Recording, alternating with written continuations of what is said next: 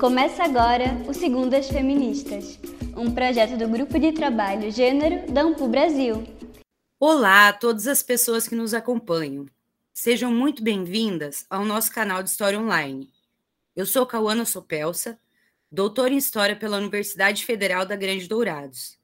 E junto com as vozes e o trabalho da equipe deste podcast, divulgaremos pesquisas para ampliar o alcance das narrativas sobre mulheres, gêneros e feminismos. Em 2023, continuamos o ano 3, com a participação estendida a estudantes de pós-graduação em História e militantes feministas. Todas as segundas-feiras traremos uma nova roda de conversa com quem faz história.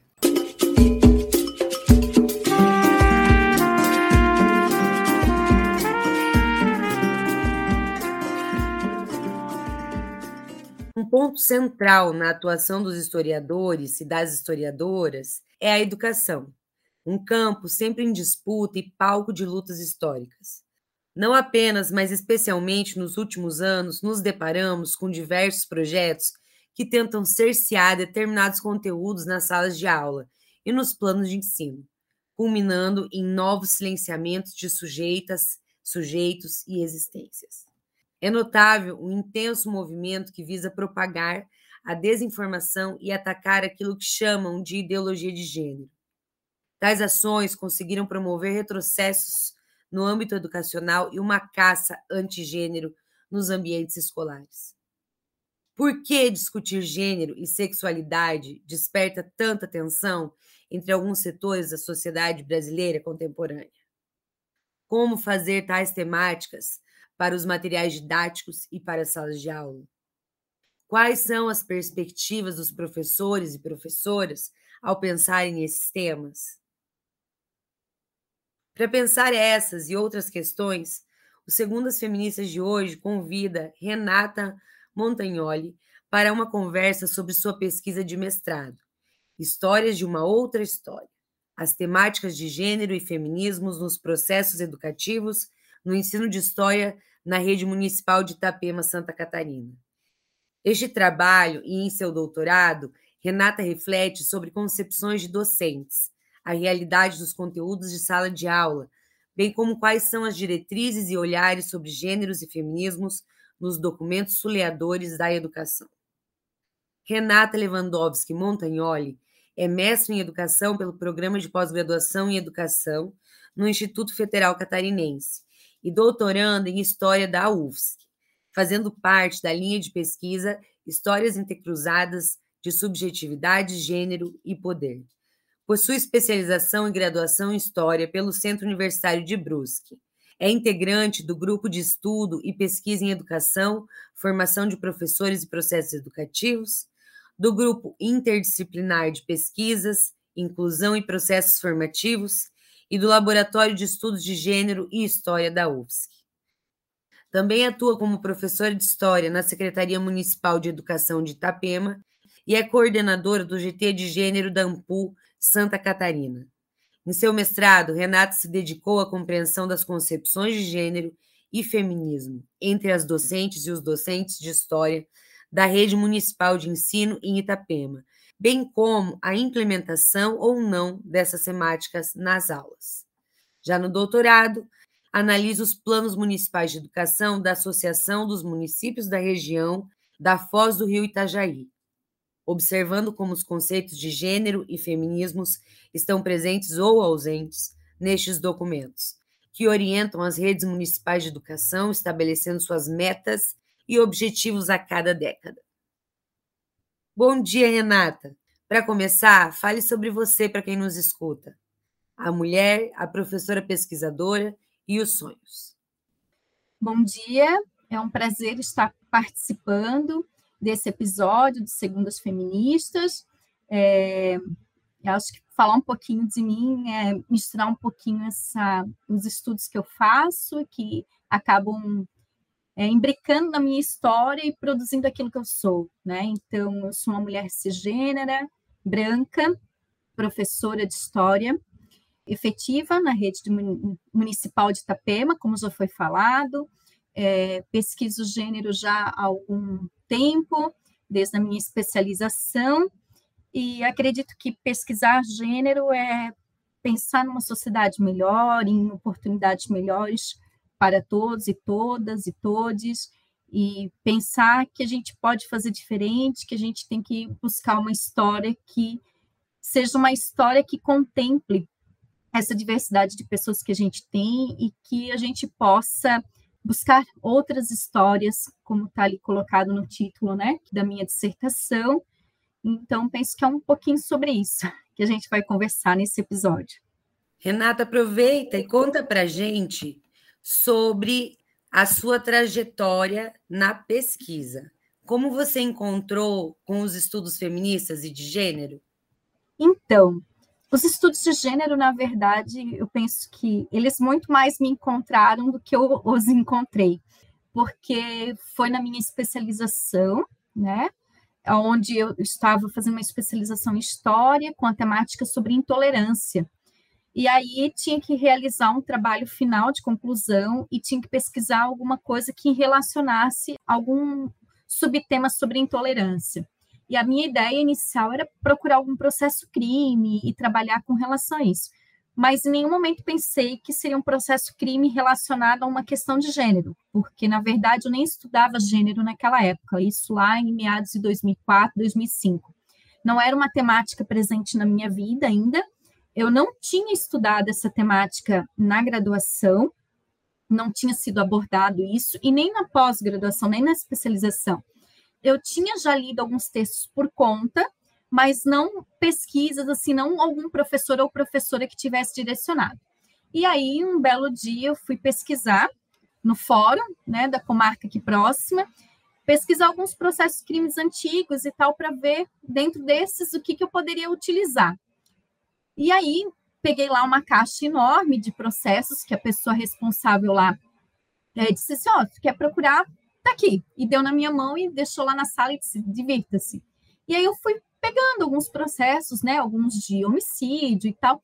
Uma bela hora eu peguei um de 1960, que era de uma jovem, ela tinha 17 anos e o namorado dela tinha 23 e ela acabou engravidando desse namorado. E o namorado, quando soube que ela estava grávida, ele fugiu, porque o pai dela foi atrás dele para que ele casasse com ela, né? Porque ele, ele a desvirginou, então tinha manchado a honra e tal. E o pai foi atrás para ele casar. Ele não quis casar e fugiu. E isso o pai entrou na justiça, então, né, com um processo crime, e aí, lá nesse processo crime, arrolaram todas as testemunhas, né, que eram os vizinhos dessa moça, que daí alegaram que ela sempre foi uma moça honesta, que ela era uma moça de família, correta, que foi enganada por ele, porque a família é uma boa família, todo aquele discurso moralista, né, querendo dizer, olha, ela, né, manchou a honra dela, o que, que vamos fazer com a moça, né?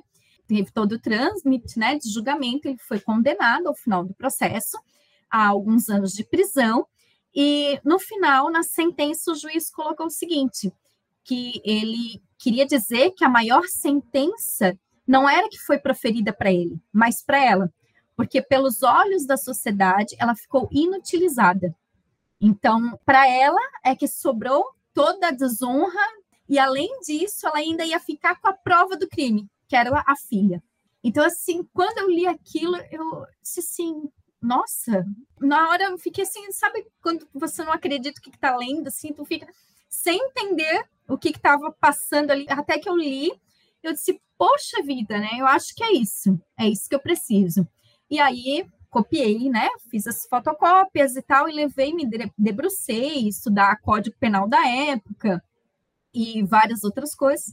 E aí escrevi né, o trabalho de conclusão sobre isso, sobre essa questão dessa violência de gênero, né, que está colocada ali na questão da, de uma moralização com relação à prática sexual fora do casamento e, e a, a, vinda de uma criança nessa relação, e o que, que isso tudo ocasionou para a vida dessa jovem, né? Na década de 60, imaginem, né? Numa cidade provinciana, era um, um processo crime de Tijucas, então, uma cidade muito provinciana, do interior, né? Um, uma população pequena, imagina o que isso refletiu na vida dela. E aí, a partir daquilo, eu disse: olha, essa história eu não escutei, essa história eu não aprendi no banco da faculdade, eu quero caminhar nisso. E aí foram surgindo os textos e eu fui muito procurando, assim, com indicações e pesquisa aqui e ali. E aí, então, por isso que eu digo que o gênero entrou, não fui eu que fui procurá-lo. Ele entrou porque foi a partir do momento que eu disse, opa, eu sou uma historiadora, mas existe uma história que está falando das mulheres ou mulheridades, mas que não nos chamaram. Então, opa, eu acho que a gente precisa parar e pensar que aqui eu tenho que pensar sobre isso, mais sobre isso. E foi assim que começou, né? Então, eu tive um longo processo de não estar na academia, né, por N questões, né, da vida, é, acho que de uma boa parcela da população aí que tem que se formar, tem que trabalhar, né, se organizar na vida, e depois retornei para o mestrado, aí no mestrado também eu disse, opa, vamos continuar, e nisso mesmo que o mestrado tenha sido em educação, eu juntei ali os pontos para também discutir a questão de gênero nesse processo, e fazendo essa continuação agora no doutoramento. Renata, os temas dos quais você vem se debruçando se tornaram parte do cotidiano, ganhando força na esfera política e midiática, gerando intensos debates, mas influenciando especialmente a vida de pessoas docentes, famílias, estudantes, etc.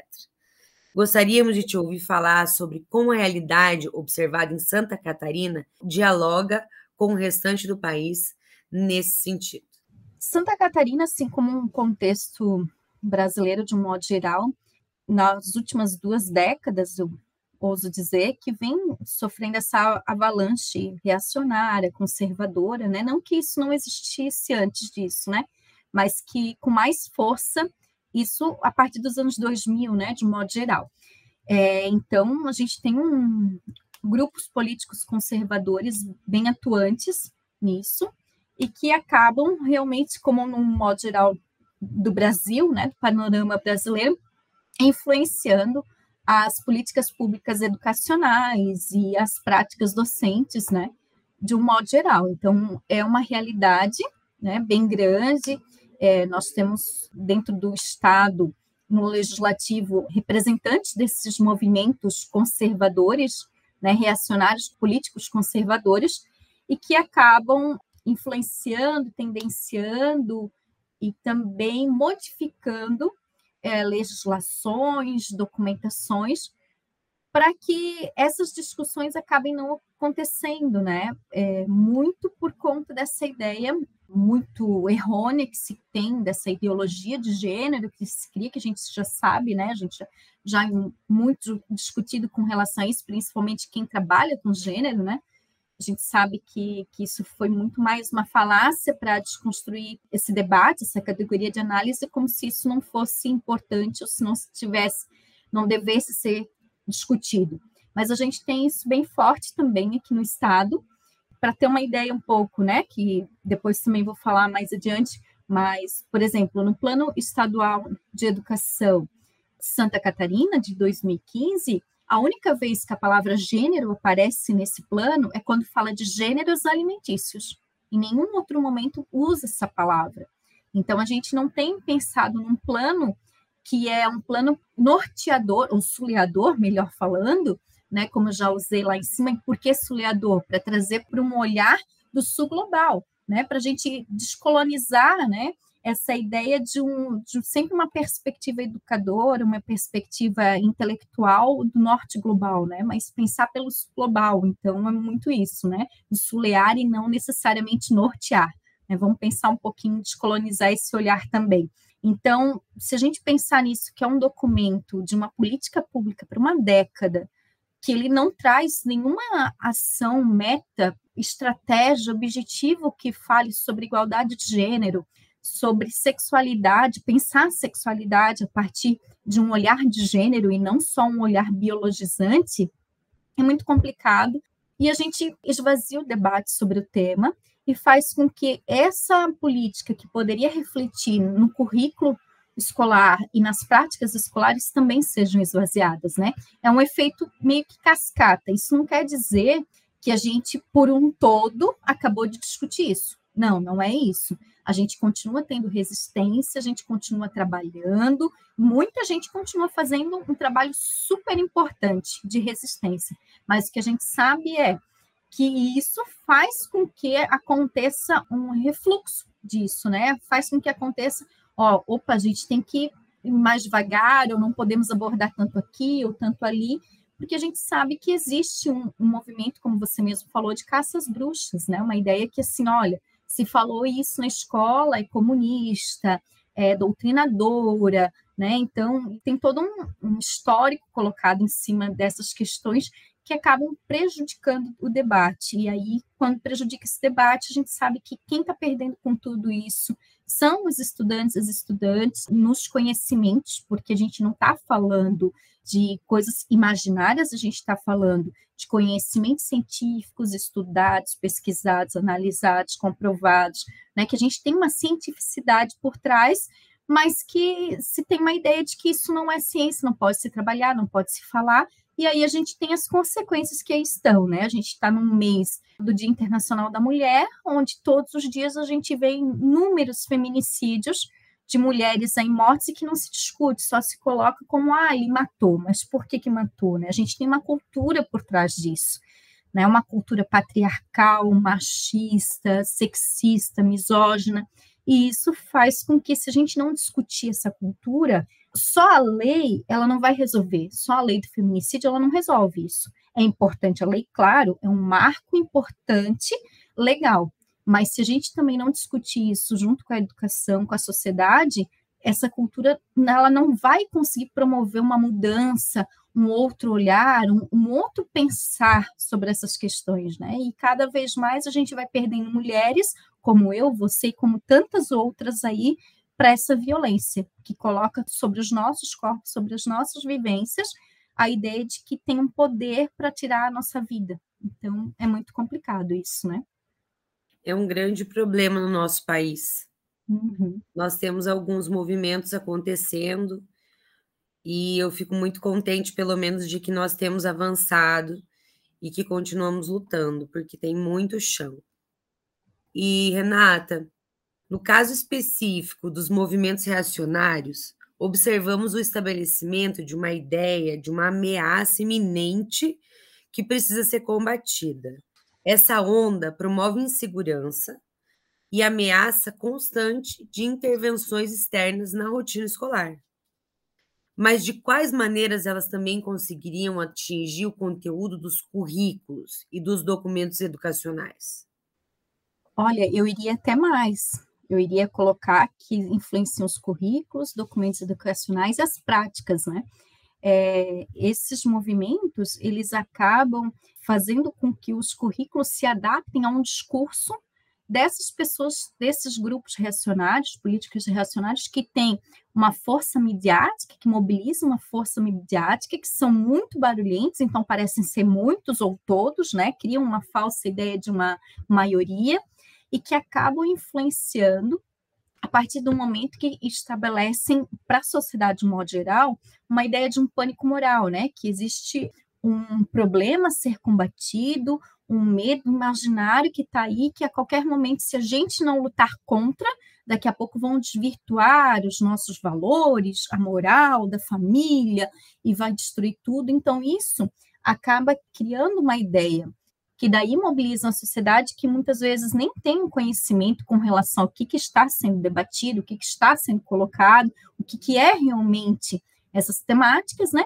E acabam se é, entrando numa onda de que, olha, precisamos acabar com isso e, e destruir isso, né? O Anthony Giddens, ele coloca o seguinte, que a nova direita vê evidências de decadência moral na vida familiar, né, no livro dele, Para Além da Esquerda e da Direita. Então, a ideia é que, olha, existe uma decadência familiar e que se a gente deixar que chegue nas escolas, essa temática, vai acabar com tudo, vai destruir tudo, né? Vamos, nossa, vai ser a perdição. E aí isso, como eu falei anteriormente, é um efeito cascata, né?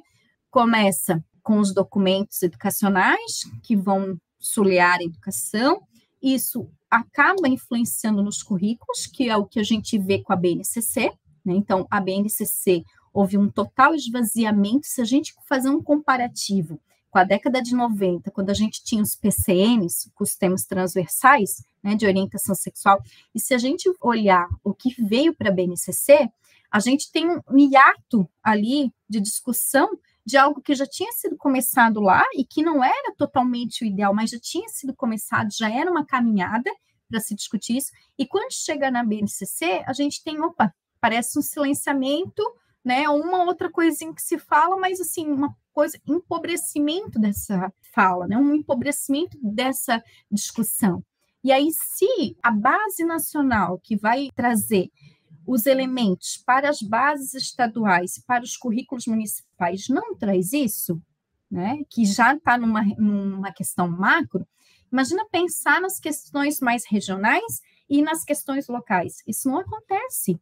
Porque se já no nacional teve toda uma mobilização desses grupos e ferrenhos e de discussão e tal, os gestores não querem trazer isso para sua base aqui, que está mais próximo do eleitorado, né? Está mais próximo da população que vai me criticar, oh, por que, que eu deixei isso passar, ou por que está isso ali nessa, nesse documento do município. Então, a gente acaba tendo realmente uma discussão que acabou se esvaziando, não totalmente, mas muito do que já havia sido construído. Então, todo esse processo agora que a gente tem de pensar o novo Plano Nacional de Educação, né, a partir de 2025 e os estaduais e municipais, é importante que a gente pense nisso, né? Onde é que estão essas temáticas, gênero e feminismo nesses planos? Onde é que estarão e se estarão nesses próximos documentos, né? Porque eles vão valer por uma década. Então, claro que eles são reformulados, são revistos, mas se eles já não colocaram ali inicialmente, quando são revistos, não são colocados também. E aí a gente tem que a ideia de que isso não é para ser tratado na escola, ou que isso não é um conteúdo, ou não é um, um conceito, não é um conhecimento científico, né? Infelizmente, é um negacionismo, inclusive da ciência, e ao mesmo tempo é uma grande hipocrisia, porque a família brasileira, o retrato das famílias brasileiras é muito diferente desse da família de propaganda de margarina. E até mesmo a família de propaganda de margarina, aquela ali é só a foto do Facebook do Instagram, né? Se você for olhar por trás, tem muita coisa acontecendo que vai muito contra a moral também. Então, a gente tem algumas questões para serem analisadas junto, né? O processo formativo em nível superior influencia tanto a produção de materiais didáticos quanto a prática docente. E ainda que o ambiente acadêmico adote um discurso progressista, as temáticas de gênero e sexualidade nem sempre fazem parte efetivamente das grades curriculares. Como você falou, né, Renata? Uhum. Você não teve, eu também se não fosse por uma professora que tinha uma pesquisa, não tinha na minha grade curricular. Muitas vezes a gente não tem nem uma discussão, imagina mais o espaço central de discussão sobre, né? A partir de quais ações as pessoas da educação tentam superar essas lacunas para incluir temas em seus planejamentos e pensar outras histórias em sala de aula que sejam referentes, por exemplo, a feminismos e gênero? Olha, a gente tem um grande problema, como você falou mesmo, das graduações de um modo geral, né? Com é, a questão de agilizar esse processo formativo, né? De diminuir a, grade, agilizar com menos tempo. Cada vez mais aquilo que estava colocado ali foi sumindo, né? E muitas vezes a ideia é que gênero é um apêndice da, da história, né? Então, ah, não, isso aqui não vamos tirar porque isso não é tão importante. Então, vamos falar sobre história da economia, história da sociedade, né? Como se isso estivesse deslocado, como se o gênero não estivesse transversalmente passando por toda a história. É uma ideia que, olha, são gavetas e tem alguns que têm umas gavetas de superioridade, de importância, então vamos dar um olhar para esses. Isso é, de um modo geral, por conta das mudanças das graduações que a gente vê acompanhando nas últimas décadas aí. Então, a gente sabe que se já num outro momento de graduações presenciais isso não acontecia, nas graduações que ocorrem de forma remota, isso menos ainda. Então, isso é um grande problema, porque muitas vezes, se é mais difícil já discutir outras ideias de histórias, outras histórias possíveis, imagina pensar numa outra história possível de gênero. Aqui dentro do GT, aqui do estado de Santa Catarina, a gente estava fazendo uma pesquisa para ver os cursos de graduação de história, para ver quais deles que tem uma disciplina que ou é específica sobre gênero, ou que o gênero esteja colocado ali dentro. E o que, que a gente tem? A gente tem as duas universidades federais, a UDESC e a UFSC, que têm especificamente cadeiras para essas temáticas, e outras, como algumas outras universidades que têm ainda o presencial, têm uma cadeira, uma ou duas no máximo, e as demais a gente não encontrou ali na emenda dos cursos, nem das disciplinas, nada, nada falando sobre, como se não existisse, como se não estivesse ali. E aí, se a gente for cavucar um pouquinho mais, procurar um pouquinho mais e olhar a emenda de boa parte desses planos de ensino, né, a gente vai olhar, vai perceber que muitas historiadoras não são contempladas ali, nem aparecem ali. Né? A gente tem ainda uma ideia de historiador, homem, né? E uma perspectiva do norte global, branca, eugenista. Então, se a gente já olhar por essa perspectiva que já não tem na grade, se a gente for olhar mais especificamente o que tem na grade e a emenda disso, a gente vai perceber isso. Então, é muito problemático, né, nesse sentido. E aí, o que, que acontece? Como é que essas docentes, esses docentes vão lutar contra isso, né? Que tenha já uma perspectiva desse olhar para descolonizar esse olhar de diversas maneiras, né? Seja ele para a questão de gênero, seja ele para a questão de raça, seja ele para as questões que e várias outras que envolvem ali, é muito da ideia de que, olha, que são professores e professoras que já fazem pesquisas por si só, ou que participam de mobilizações sociais, de um modo geral, né? ou participam de alguma associação de categoria, como o caso da Ampur, né, que fazemos parte, ou de alguma outra mobilização de algum partido político ou de algum grupo de mobilização social que tem essa discussão e que daí faz com que essa pessoa se empodere desses debates e que traga isso outras histórias para serem discutidas.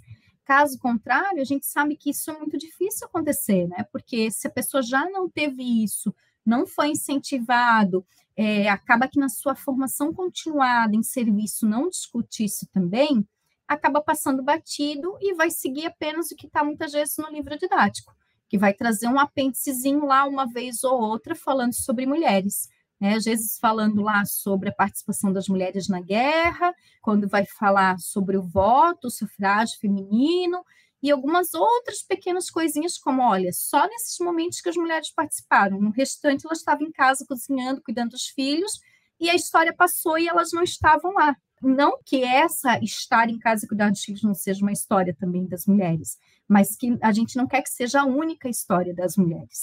Existem várias outras histórias possíveis de várias mulheres, de várias mulheridades, várias feminilidades possíveis e que muitas vezes a gente não discute. Então, acho que esse é um grande problema. E a questão da gente falar sobre, por exemplo, o trabalho doméstico e o do cuidado, de uma forma que a gente precise pensar se está sendo pejorativo ou não, é visto de forma pejorativa realmente, né? E é porque é colocado sobre os ombros das mulheres, e aí a gente precisa ter um cuidado quando fala sobre isso, mas que bom seria, né, se a gente uhum. tivesse uma valorização também dessa parte dos trabalhos que é tão importante. Exatamente, né? A gente quer entender que isso também é uma história muito importante, que é a história do cuidado, é a história de formar as relações, de formar os afetos e de uma invisibilidade ao longo da história e que é tão importante quanto qualquer outro. Por mais que, por exemplo, não tivesse pegando em armas durante uma guerra, quem é que está fazendo todo o resto, uhum. né, para aquelas pessoas poderem pegar em armas? Uhum. Então, tem tantas questões, né, que a gente pode abranger quando está no, no interior da sala, no decorrer da aula, né? Renata, enquanto professora pesquisadora, você afirma que seu trabalho é uma questão de resistência, sobrevivência e respeito à luta de todas as mulheres. Como, em meio a medos e ataques, é possível pautar uma educação pela diversidade e ocupar novos espaços de construção educacional? É até difícil pensar nisso, né? Quando a gente escuta de resistência sobrevivência e respeito, né, todas as mulheres. É pensar que a gente, enquanto educadora, enquanto historiadora, pensar nesse olhar, né, pensar em tentar buscar outras alternativas para essas histórias hegemônicas. É pensar que discutir isso, eu vou estar, de uma certa forma, também modificando a sociedade, pode ser micro, mas eu vou estar colocando, mostrando outras possibilidades para essas crianças, para esses jovens e adolescentes. E isso é uma resistência, né? A gente pensar que a gente está fazendo o um movimento contra-hegemônico, né? Porque a ideia é que a gente se cale e coloque só a ideia que está colocada ali para manter o status quo. E a partir do momento que a gente muda e vamos pensar diferente, vamos olhar de uma outra maneira, vamos fazer uma escrita feminista ou feminina também, né? Que foi também o que eu fiz na, na produção da minha escrita, que para mim também foi muito difícil escrever toda no feminino, porque a ideia é que, olha, o gênero masculino é universal. Universal para quem? Né? Não para mim. Né? Então, também são mudanças que fazem parte do nosso olhar e que também, opa, mas isso é tão normal, sempre foi assim, essa hegemonia colocada, que também para nós, e para mim especificamente, né, falando, foi uma modificação, são processos de mudanças de olhar, de entendimentos, que modificam a nossa prática docente. Então, pensar que se eu tenho esse olhar e eu vou levar isso para a sala de aula e essa discussão para os conhecimentos, para os conteúdos, eu estou transformando e modificando uma perspectiva para essas meninas e mulheres que estão ali na sala de aula. Eu sei que no semestre passado eu estava fazendo estágio de docência no doutorado, e aí uma das meninas lá, ela disse assim, olha, ela é uma menina preta, e ela disse, eu não me vejo nessa turma, nesse curso, porque eu sou a única menina preta. E aí eu fiquei olhando assim, aquilo foi assim, eu disse, opa, né, que para mim aquilo estava tudo normal, aquelas meninas todas, né, as brancas e ela preta, mas para ela aquilo estava difícil de, de digerir, porque ela não se via representada, ela não tinha nenhuma professora preta como ela.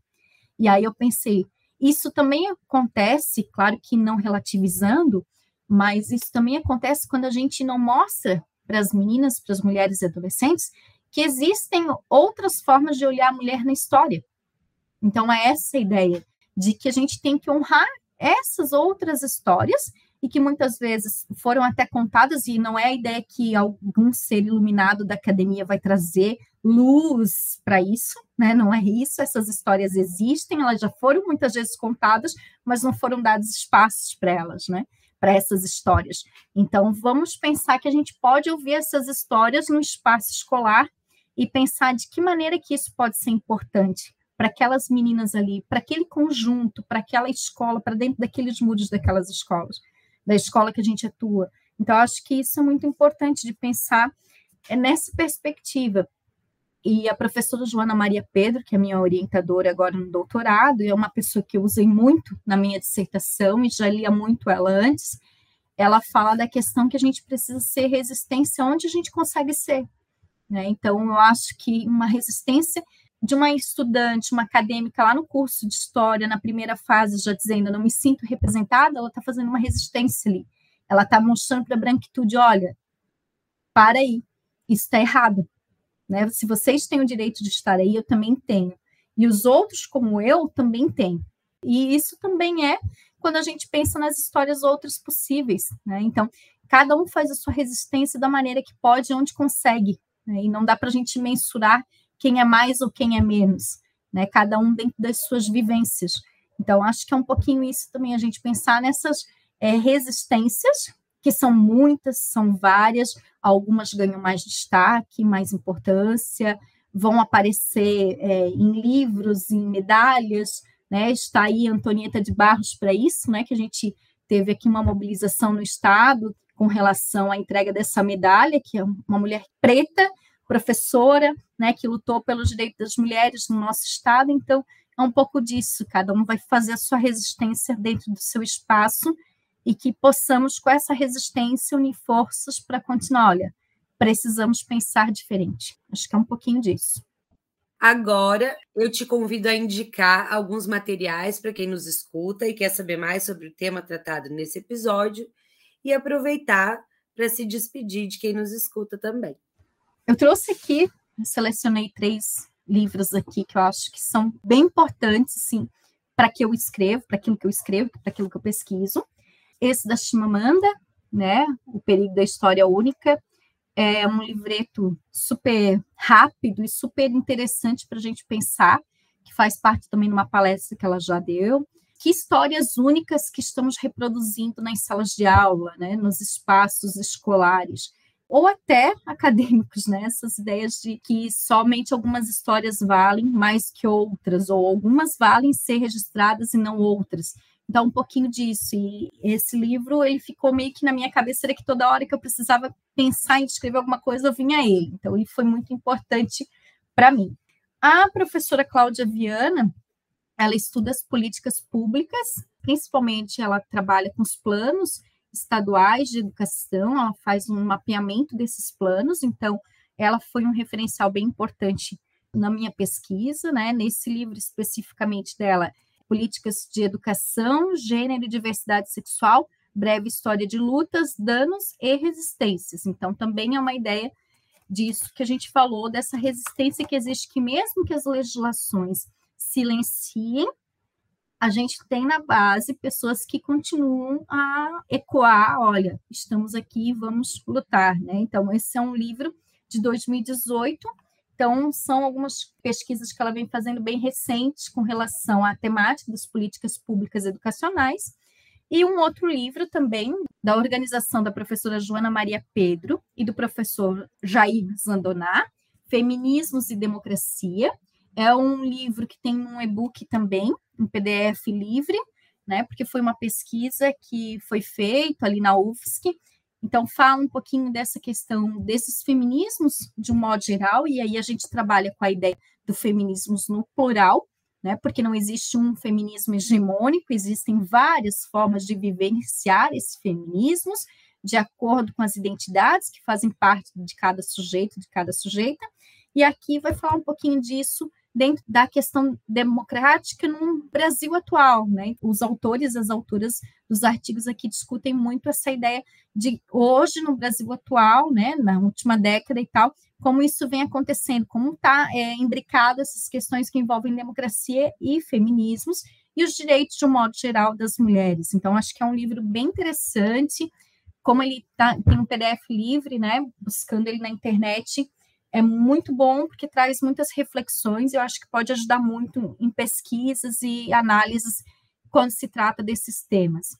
E, e dizer que é isso, que a gente agora, com essas próximas discussões educacionais que vão vir, né? A partir do ano que vem, a gente vai começar a ter as conferências nacionais de educação para produção do plano nacional, depois estadual e os municipais, é, a gente tem que formar grupos de resistência e discutir, dizer, olha, a gente precisa falar sobre isso, e eu acho que é muito assim, ó, precisa falar sobre isso, porque isso está aí, né? E acho que os índices alarmantes que nosso país tem dos feminicídios são mais do que um dado, não são só um dado, não é só um número, mas são vivências de pessoas que deixaram de estar conosco aqui hoje por conta dessa cultura da ideia de que ideologia de gênero destrói famílias. O que destrói famílias é o machismo, é o sexismo, é a misoginia, é a violência, é a falta de direitos humanos, é a falta de respeito a isso tudo. Né? Então, a gente tem que trazer esse debate e a escola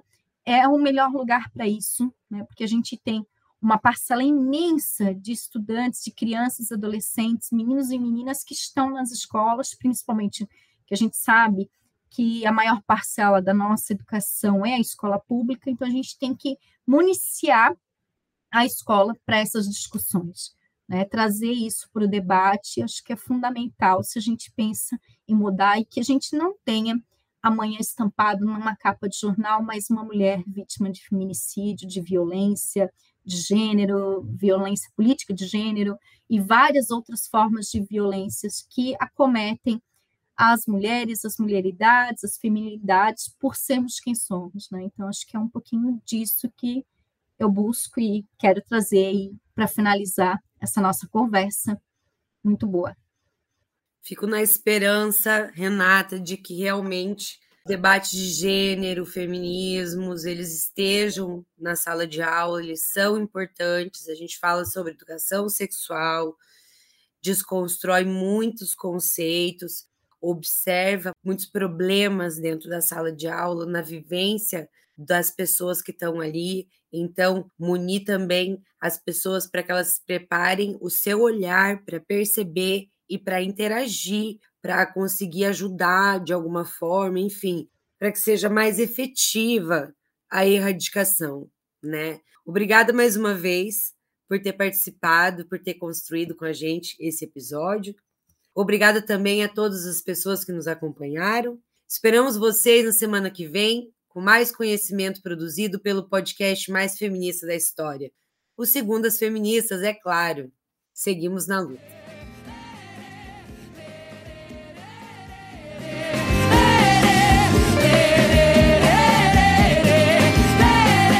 Segundas Feministas deste terceiro ano tem um bloco mensal novo, Segundas Trajetórias Agora você pode desfrutar do podcast em três blocos diferentes. Fique conosco. Juntas, juntos e juntes, somos mais fortes.